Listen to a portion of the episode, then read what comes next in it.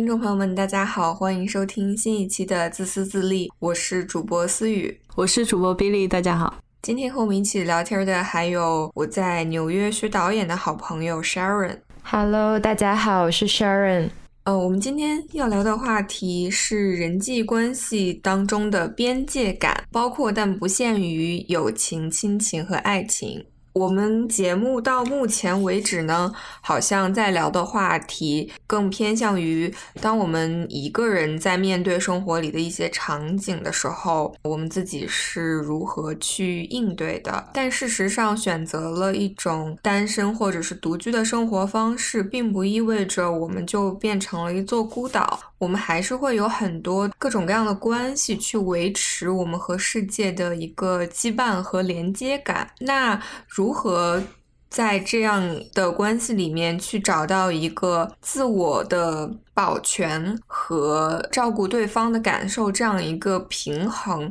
我觉得是一个非常有意思的话题，甚至可以说是一门艺术。之所以想要请 Sharon 来聊这一期，是因为我觉得我和 Sharon 生活在两种。完全不同的场景下，我觉得作为一个程序员，我的生活中其实很少有被迫社交的成分。同时，就是我也是处于单身的生活状态。然后在这些方面，Sharon 他可能由于自己专业的原因，还有包括他处于纽约这样一个繁华的大城市，他就之前有跟我抱怨过，说他觉得他自己有很多的这种被迫的社交活动。然后我其实听起来就是完全不能感同身受，因为我不能想象这是一种 什么样的生活。我觉得这个也是，就是说做电影。之后的感受吧，就是我觉得电影跟其他的艺术不同，它是一个跟人打交道的艺术。如果你当一个画家，或者你当一个音乐家、雕塑家，是吧？你可以自己画自己的画，自己搞自己的艺术。你不需要跟别人合作，然后你可以有经纪人帮你推广。就如果你实在是不想跟人打交道的话，就都 OK。但是电影的话，你所有所有的东西，你没有一群人，你都是没有办法实现的。它是一个团队的工作，然后所以你没有办法就是闭门造车。而且电影行业就是它每一个职位有才能的人就是太多太多了，为什么要选你呢？所以说又说回来，社交这件事了，不管你做什么职位啊。重要的是你要展现你的人格魅力，就像你去讲你的一个剧本，别人为什么要投资你一样，你一分钟之内或者一顿饭之内，你就要让别人觉得。为什么你跟别人不同？你们有相同的技能，但为什么要选你？对不对？然后，所以我觉得就是也是为什么最开始我会选择做电影，是因为我觉得我有这个共情能力。然后，包括现在我身边接触到我觉得优秀的电影人，他们都不光是艺术家，他们一定要是有很强的共情能力，就是说他们会第一时间感觉到对方想要什么，然后他会把你特质跟对方想要的那个东西就是连接起来。我觉得这个是。电影行业非常重要的一件事情，虽然有时候会有点累啊，然后但是我会觉得说它是有效的，而且就是说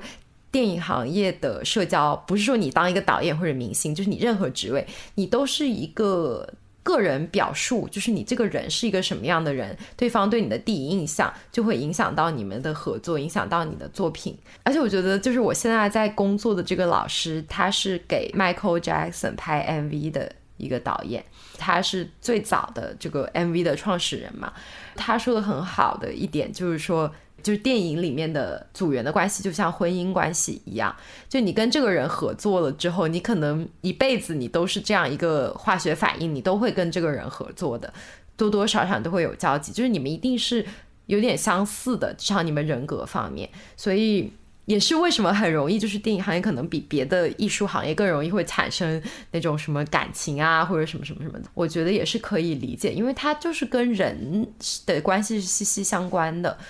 然后可能当时我跟思雨说的，我觉得没有效的社交是那种。讨好性的社交，比如说很多人会觉得说，我去混一下这个剧组，很很多人就会说我去讨好你，然后就是说什么啊，我来玩一下，然后就来捧你的场，但他其实没有在去寻找这个连接，他不是一个平等的寻找连接的关系。比如说之前有那个台湾的歌星来找我们学校人拍片，然后一群人都去，我不知道你们知道那个叫《落日飞车》啊，我知道，我听过他们那个 好多歌。对，就是那个《落日飞车》的 MV 导演来找我们学校一些人拍拍片，然后呢，很多人就会说，那我要去啊，说我很喜欢这个乐队，然后我去，我我我想要去，就是就是很讨好，就是我是你的粉丝，是吧？然后，但是我想说。任何的大明星、大导演，他不缺粉丝，他缺什么？他缺的是联系。他为什么需要你？然后，就算我混进了这个剧组，是吧？然后我只是他的一个粉丝，那我和台下一个观众有什么区别？然后他以后也不会再继续需要我了。所以说，我觉得就是不管对方跟你的差别有多大，我觉得可能在电影行业，我不喜欢的是那种讨好的，然后去。参与，其实很多人那样一直讨好讨好着，他也会 work 的，他也能进去。但是可能我做不到，就是我做不到，因为我会觉得我很想要去寻找那种连接。就比如说，我很讨厌那些人会跟我说：“哎，这个明星拍片，然后你要不要来玩？如果你不需要我的话，你为什么要我来玩？对不对？因为我是不太会在剧组上跟人那种就是打打闹闹的去打交道的人。就我可能更会的是说，我一边工作跟你。”一边寻找链接，然后让你觉得说你认可我的工作能力，然后也认可我的人格，不一定是你很你很欣赏我会怎么怎么样，但是你至少大概对我有个印象，你知道我是谁，而不是你只知道说我很喜欢你。这个是我当时想跟你说的点，嗯嗯，就是我觉得你刚刚说的这个东西对我来讲是一个全新的知识，因为我觉得我之前对于电影这个艺术完全是以一个观众的一个角度再去欣赏的，一直到你说了，就是说它其实是一个相当于是大家有点像一个婚姻一样，然后你要去每个人找到自己的位置，然后你要彼此连接去合作完成这样的东西。我觉得这个点对我来讲是一个很新鲜的点，然后我也很好奇说。你会觉得说你在去啊学习电影或者说导演这个专业的过程当中，就是包括你刚才说的，就是工作上对于你的这些一些训练，会反过来影响到你对于人际关系，不管是朋友啊，或者是亲密关系，或者是家人，就是你在这些亲密关系里面去去如何表现和设立边界。我觉得其实可能是反过来，就是可能是我一直跟家人朋友，就是长期的这个关系的摸索当中，会影响到我对电影的这个关系的理解。我当时在想，为什么半路出家 来美国学电影？我爸妈也会说，你来美国学一个文科还是学电影？说就就算你英语再怎么的，就是你知道吗？你很多文化的背景啊什么的也会不同啊，就你为什么会想要在这里试一试呢？然后我觉得比较对自己有自信的一点就是一个共情能力，因为我觉得电影跟别的艺术不同，它最重要的就是一个共情的能力。然后我相信我之前在所有的人际关系当中的摸索，我知道我的共情能力是很强的。就算我的英语没有本土的人强，但是我就是看对方的一个眼神，我听不进。都听不懂你的一个词，我都知道你在想什么。我有这样一个能力，所以我就有自信，我能做好这样一个艺术。就在电影行业，包括跟剧组人打交道，他虽然不是说你要讨好，但是你一定要有共情能力。所以我觉得，就是可能就是学习电影的这一段时间，对我人际关系的影响也是这一方面吧。就是说我。保持自我的同时，但是呢，我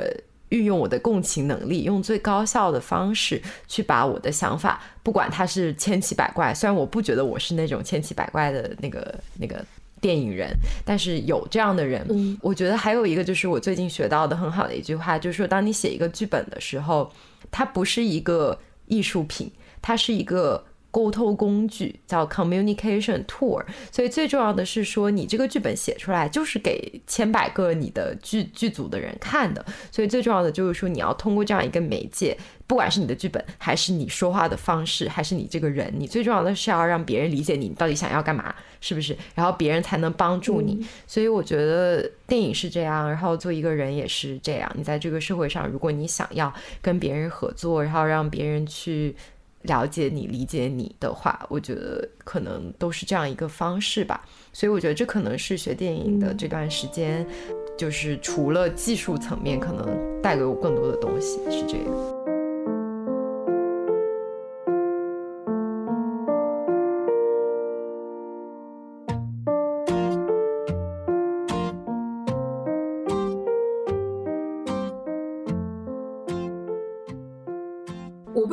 有没有一个类似的经验或者感受？就是说，好像社交这个东西是在你成年以后才在你生活里面出现的一个概念。我感觉你作为一个小孩的时候，你去交朋友啊，和朋友一起度过一些时间什么的，就是一个很自然而然发生的事情。你不会觉得，OK，我现在需要去社交了，然后我就专门去参加一些聚会什么什么什么的。但反而是。你到了成年的世界以后，你会变得更加的谨慎，或者是说审慎的去参加或者是不参加一些活动，然后去筛选一些朋友。不知道是不是因为这个原因，所以就造成了我自己在成年之后，我会觉得社交这个东西是一度给我造成了很大的负担和疲惫感的一件事情。我觉得我跟你正好相反呢。因为呢，我从小就非常的就是本性里面比较的自闭不合群，但是我很矛盾的是，就是我的表象是非常合群的，就是我是一个从小就特别会察言观色的人，潜意识里面会知道说这个群体他想要我什么样，然后我就会变成那个样子。然后小时候当然也没有社交媒体。一般就是说，我就会根据我地域、我周围是什么样的感觉，我就会像一个镜子一样，我会去反射，也不是像镜子一样吧，我就是会潜意识的去迎合他们，然后我也会知道他们会希望我是一个什么样的人，比如说，嗯，他们希望我是一个怎么样特别的人，然后我会察觉到，然后我就会去改变我自己。所以我小时候就是说，表面上非常的合群，但其实不喜欢就是这种大众的这样一个感觉。然后我觉得，反倒我成年之后呢，就是。我经历过一段，就是你呃刚刚嗯你说的这种矛盾，就是说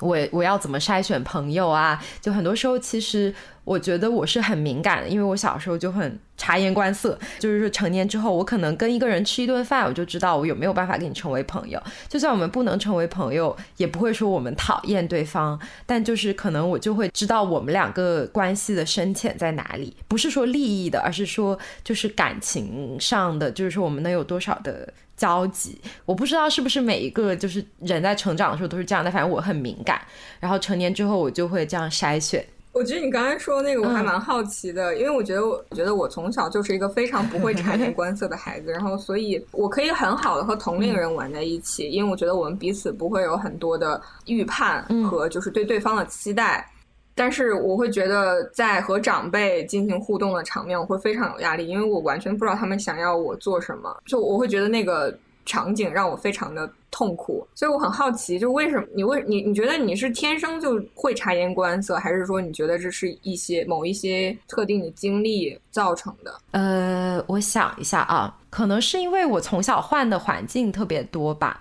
就是我在小学之前就搬过五次家，就是在我有记忆之前我就搬过五次家，所以我就是要非常快的适应新的环境，然后其实是很纯真的一种，也不能说很纯真，很本性的一种感觉。就我我小时候也不懂，说我我如果察言观色，我能得到什么样的好处啊，或者什么样？但就是因为我很小就需要就是换很多新的环境，然后我爸妈长期是分隔两地。就是说我需要去平衡他们俩的关系，就你非常非常小的时候，你潜意识里面就有这种感觉，然后我就会觉得说，那我不光是要我自己过得舒服，我我最重要的时候是想要让我这个环境觉得舒服，因为我实在变动太多了，我就觉得我在每个环境里面我变得很渺小，我只想要。我去适应这个环境，我没有选择，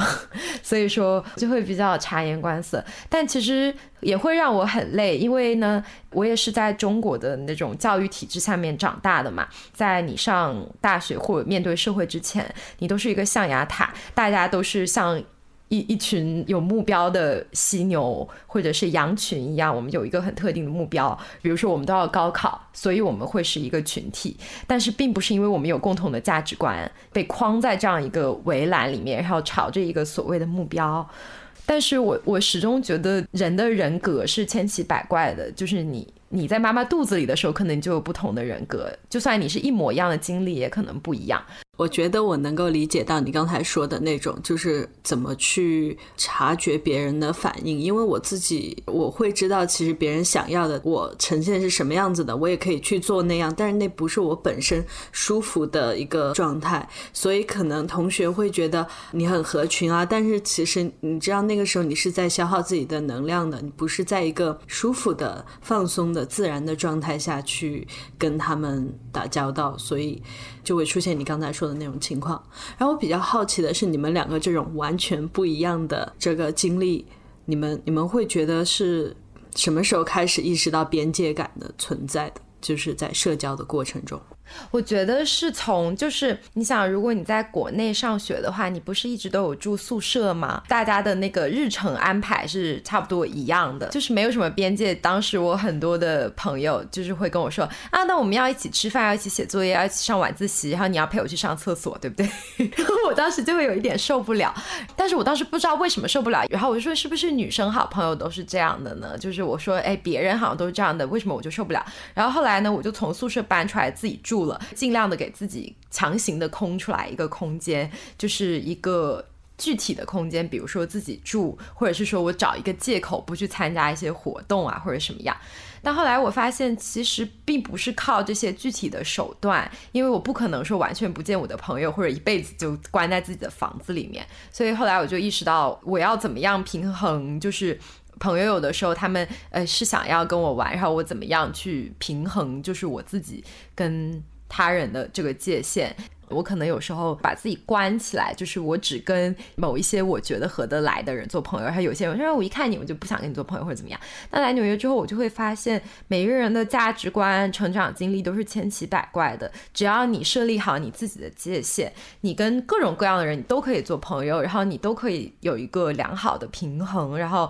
互相的去得到有质量的信息和陪伴。有一句话，我我不记得是谁说的，是不是卡尔维诺说的？就是说一个人宇宙的。边界就是它词汇量的边界。我会发现，在出国以前，我的概念里面是没有“边界感”这个词的，就是在我的宇宙里面是没有这个词的。我的青年时期，对于我来说，我不会觉得边界感是一个可以被拿出来公布，然后去沟通的一个事情。在我的当时的世界里面，我的世界就是只有两种人，就一种是自我的人，还有一种是照顾大家情绪的人。通常我的朋友会说我是一个。呃，说的好听一点就是有主见，或者说难听一点就是我是一个比较自我的人。用现在的话说，就是我是一个边界感比较强，而且我是不惮于去去捍卫自己的边界的这样一个人。就比如说，我跟一个朋友，呃。比如说我们两个正常的交往，但是我会觉得有的时候他太黏我了，就或者说他想要参与我的生活过多了，然后我就会冷处理。就是有的时候就像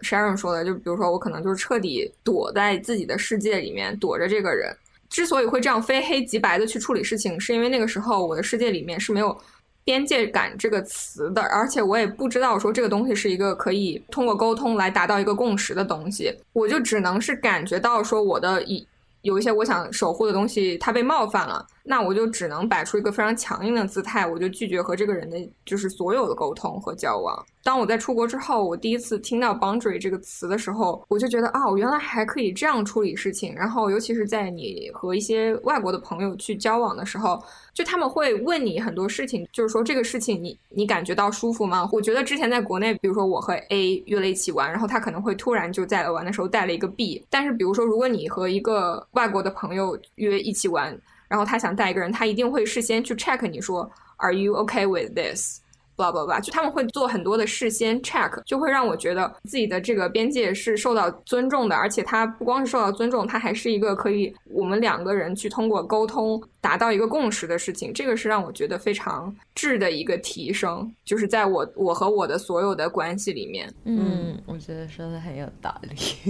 是这样的。我想说的就是说，我很羡慕思雨一直有自己的，就是有。想，就他本能的就知道自己想要什么，知道自己界限在哪里。但很多时候就是像我这一类的人，如果一定要给人分类的话，像我这一类的人，就本能的你是觉得只要大家喜欢的就是好的。所以呢，如果说我一直是这样子的一种思维方式的话，我慢慢就会会忘掉我自己想要什么。因为我现在发现很多很多事情是这样，然后我不去争取自己的利益，并不是因为说我懦弱或者什么样，而是说我觉得。就是好像真的没有关系，你知道吗？就就然后包括不去维护自己的界限也是这样的。但是现在慢慢成长，我就会发现，有的时候我要一直提醒自己，提醒自己说，哦，我想要的是这样的，就是我要先听听我自己想要什么，然后我再去以我的方式，可能我不是那么的直白，但是我潜移默化的和对方沟通协调的方式，去让他知道我想要什么，然后去尊重我，就是是这样。我觉得是我们是以两种不同的方式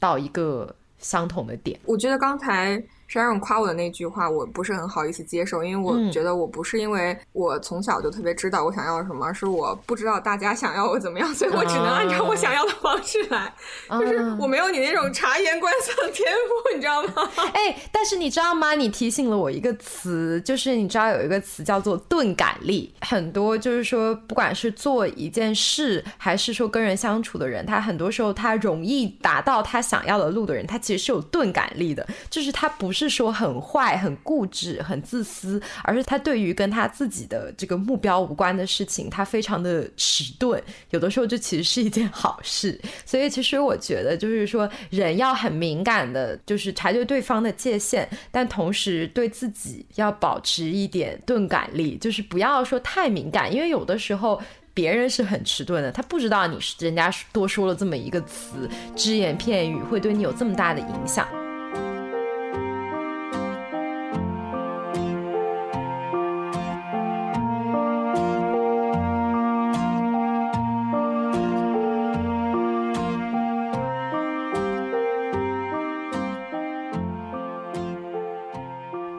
就是我们刚刚其实聊了很多和朋友相处的时候怎么去界定这个边界和怎么去尊重对方的边界嘛。然后其实我自己比较好奇的一个问题就是，就是在我单身两年之后，然后再去想说我要不要开始一段亲密关系的时候，我其实会有一个比较大的困惑，不想要去过分的依赖他人，但是我又觉得好像。是不是说亲密关系就是说你要允许自己去依赖他人呢？就是这个话题我是不知道。然后就你会有这种惶恐吗？其实要进入亲密关系，就是你要敢去面对自己失控的感觉。就至少你刚进入的时候，你会有那种失控的感觉，然后你要去想说你能不能 OK。然后我觉得这个能不能 OK，首先如果你真的是恋爱恋爱了的话，肯定是会有这种失控感，肯定有这个过程的。就如果这个人是值得的话呢，我觉得。就是你要去拥抱这种失控的感觉，然后其实是是非常正常的。我觉得也是一种非常特殊的关系吧，就你会失去自己原来的一部分，后面你会找到一个新的平衡吧。就是首先你要先去敢去迈出这一步，你不要特别害怕说我自己在我自己这个舒服区之内，然后就说我自己一个人待着很好，所以我就不要去尝试这种可能。当有你觉得值得的人的时候，你要有心理准备，就是你可能会失控，失去你之前设立的所有所有的边界，你可能会变得很情绪化，因为其实就是说你你会没有办法控制的，就是会有这种荷尔蒙啊，就是我觉得他说很难说去保持你原来给自己设计的那些边界，所以我其实想说的点是说亲密关系、恋爱。最重要的是两个人沟通，去建立一个新的边界，就是你们两个人一起面对这个世界，面对他人的，然后面对你们俩之间的一个边界。与其说你去死死的守着你原来的那个边界，我觉得是这样。我觉得你讲的特别好，就是完全回应了我的那个问题吧。因为我觉得其实核心好像就是在于那种在原有的边界被打破了以后的那种失控感吧。就我觉得我现在是有点嗯没有办法去接受那个东西的。我我本来还想说这是不是艺术家和工程师的区别？就是艺术家是可以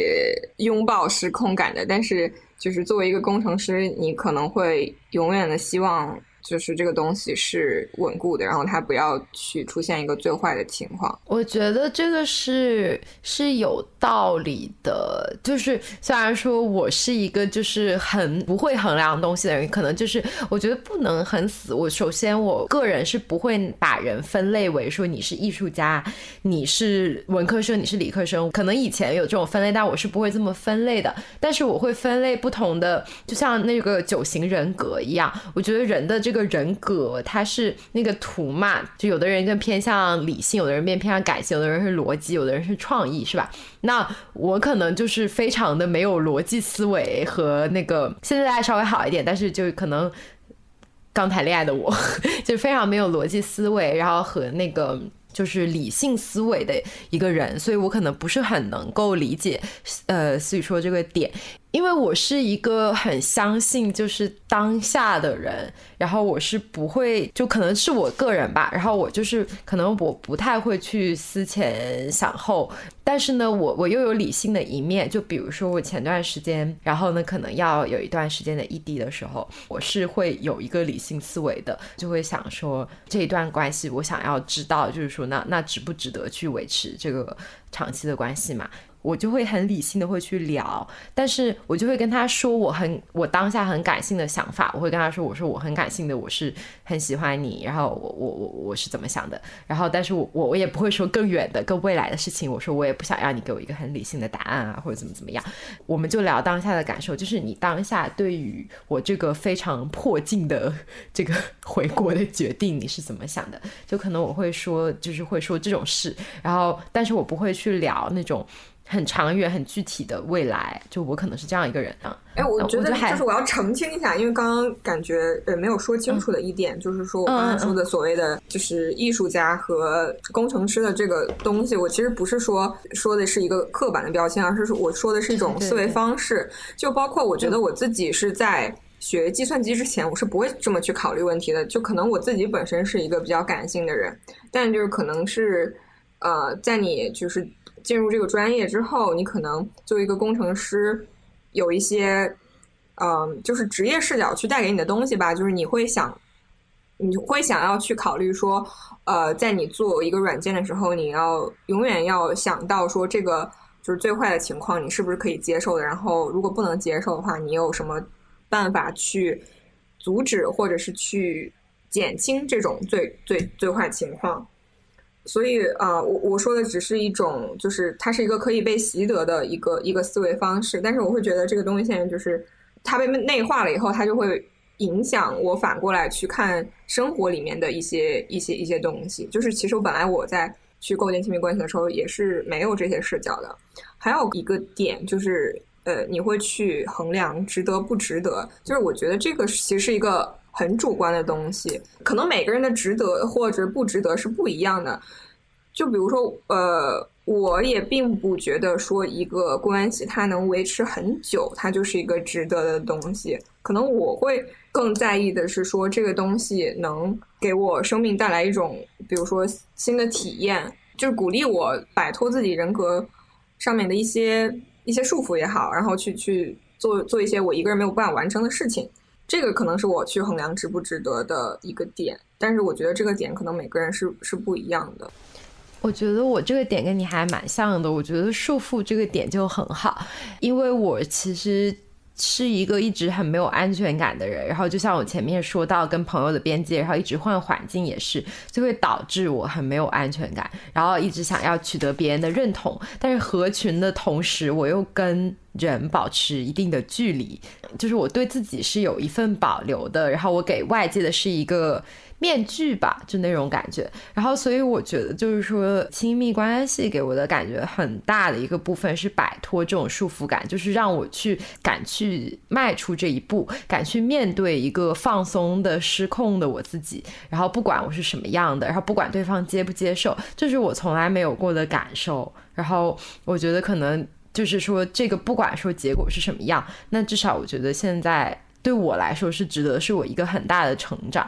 然后就包括有时候我跟我爸妈说起来我这段关系，因为很多人都会说啊，那个那个大学的关系不会不会怎么怎么的，是不是？然后但是我就会说，那我觉得不管他怎么样，但至少我觉得这是我人生非常非常重要的一步，就是让我学会怎么样去爱别人，然后敢。敢去打开自己，就是我敢会去让对方越一点点我的界，然后他的感受，他心疼的时候我会心疼，他难受的时候我会难受，然后我也会愿意打开一点点我自己，然后愿意说让我自己失控，受他的影响。对，我觉得还有一个就是表达自己。我刚开始在亲密关系的时候，就是说感觉说我很喜欢这个人，就是超出朋友的那种喜欢。然后我连朋友我都那么那么害怕对方讨厌我，是不是？那我对于这个人的话，我会更加说啊，那我很害怕你讨厌我，我很知道你想要一个什么样的人，然后我就变成那样的一个人。我一开始是那样，然后就很痛苦。然后到后来，我开始慢慢的学会去。表达自己了之后，我会发现，其实你不要去预测对方期望你是什么样，特别是在亲密关系当中。就是说，我觉得朋友都是这样，亲密关系就更加是这样。就是说，你一定要去表达自己，然后如果对方 OK 了，就是真的喜欢你的话，会慢慢的就是去磨合这个边界，他会会去尊重你。所以说，每次当对方触犯到我觉得不行的边界的时候，我会很难，对我来说真的非常难。但我会去表达我自己，然后我给我自己的想法就是说，我我在这个当中，就像刚才思雨说的，这是我的一个成长，是我的一个经历，就是我学会表达，这是我自己的事。然后至于你能不能做到，那是你的事，对吧？那这就说到边界了，就是这是你的事，我不会要求你一定要做到，但是我表达出来是我的事。对方如果能做到的话，那那最好；如果做不到的话，我又会再去衡量，就是说我 O 不 OK，就是我就这个人值不值得，他就是又过了一点点我的边界。然后如果我还是 OK 的话，然后我就会继续；然后如果不 OK 的话，那就不 OK 咯。所以我觉得还比较简单吧，就是也比较感性，但是但是也会有一个自己大概的界限。我觉得这是一个好就很个人的东西。我觉得每个人在亲密关系当中的成长都不一样。但是我还是觉得亲密关系能带给人，不管是对人际边界、对自己的表达，还有是个人人格的独立，都是一个很大的锻炼和成长。对我，我我说一说我见到过的几种比较典型的类型的亲密关系吧。一种是。就是其实两个人都不太有自己的边界，然后都是很很模糊的那种一种共生的关系，然后有的时候会觉得我的男朋友就是属于我的，我的女朋友是我的，没有想到他是一个独立的个体，就会不由自主的想要去控制这个人。然后网上我们也会看到很多文章，教你如何去驾驭你的另一半。我觉得这种都是一种比较混沌共生的一个状态吧。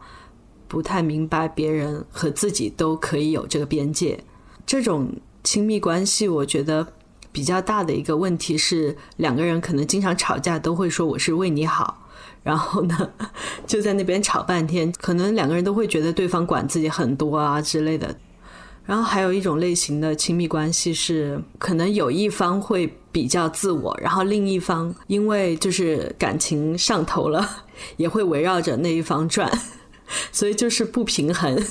一一方特别的有边界感，然后另一方感觉像是就像一个月球围着地球转的那种感觉一样，就非常的失衡。呃，像像 Sharon 刚才说到，两个人都挺有边界感，然后会相互尊重，然后相互给对方一个反馈。我觉得这种就是特别理想的，我见到的里面，我觉得是最理想的一种状态。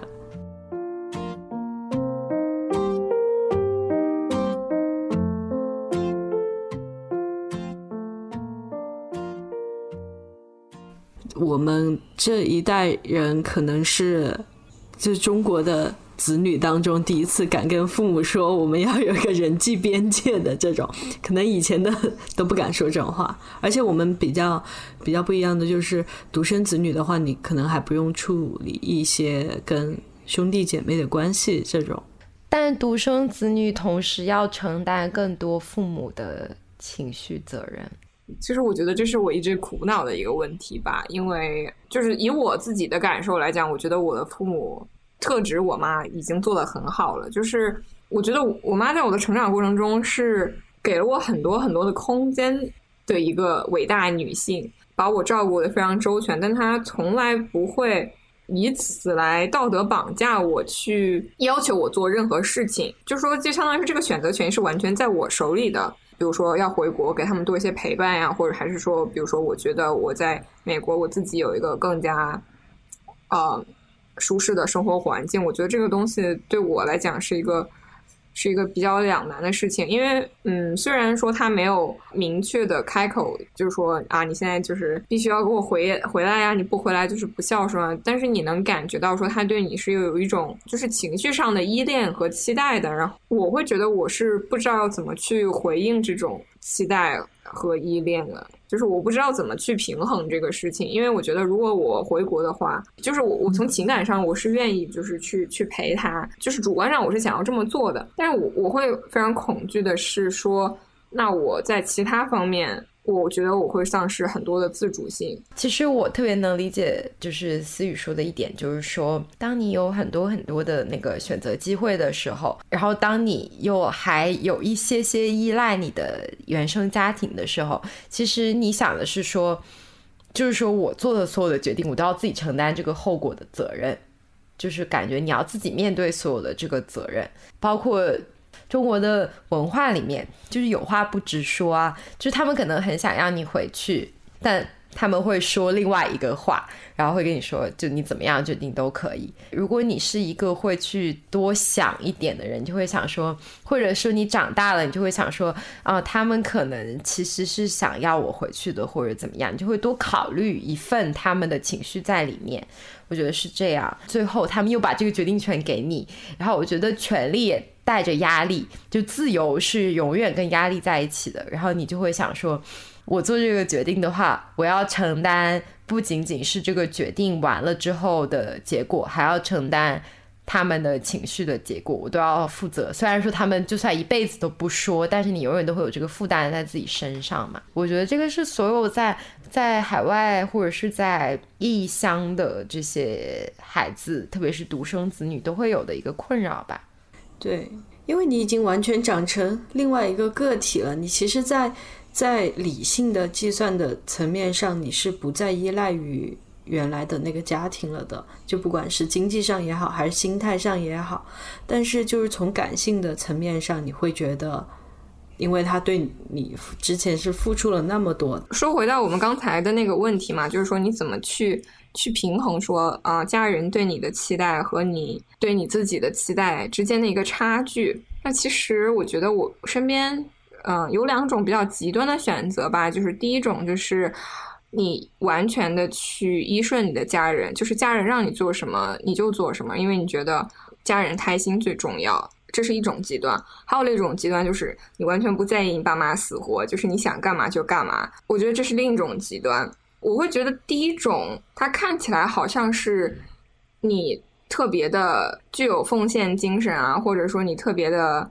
怎么样，愿愿意牺牲自我去成全他人。但是实际上，我对于这个东西是始终怀疑的，因为我自己身边这么做的人，我没有认识真正开心的人。就我我，然后我自己的怀疑就是说，首先你作为一个独立的个体的时候，你是不开心的。那我很怀疑，就是说你能去持续的去照顾你身边的更多的人。我就是我觉得你你的这个不开心一定是要有一个出口的。然后，那你这个出口可能又会伤害到其他人。我我是这样觉得的。所以，我我永远是觉得，就是你要把这个优先级排队，就是一个人首先要。自己是一个开心的个体，你才可以说去去想说你要照顾别人，或者说你要建立更多的社会连接。其实我对这个的感觉，就是说说回我们整个这个广播的主题，不是要从自己出发吗？我就觉得说，不管是我们自己还是父母自己，我觉得这是呃很多人缺乏的一个观念，就是说都应该从自己出发，就是。你都应该管理自己的期待值，就是说，你没有要求你的父母一定说要来到这个世界，你没有选择就来到这个世界。你来到这个世界之后，你就应该是一个独立的个体。然后你的父母就是在你成年之后，他们也应该是一个独立的个体，就是他们应该对他们自己的期望值负责和他们的情绪负责，而不能是你去负责。当然，就是说，我是觉得。所有的人际关系都有边界。就比如说，你对父母你是有该尽到的责任的，这个这个也是看每一个父母的子女的关系不一样嘛。但是你没有义务去为他们所有的情绪去负责，我是觉得是这样。今天讲这个人际边界，首先这我我觉得人际边界存在有一个前提，就是说你要承认每个个体的独立性，因为如果它是附属的关系的话，那就不存在这个边界了；如果它是拥有和被拥有的关系的话，它就是附附属的嘛，就不是一个平等的可以谈论边界的问题。还有一个前提就是说这个。边界是两个平等的关系，不是说一个在天上，一个在地上都不接壤，还怎么有边界，对不对？我我觉得首先要把跟朋友也好，跟家人也好的这个位置摆平，就是大家都是都是平等的，没有说谁更优越一点，谁更应该控制谁，所以我们才要来谈这个边界嘛。嗯嗯。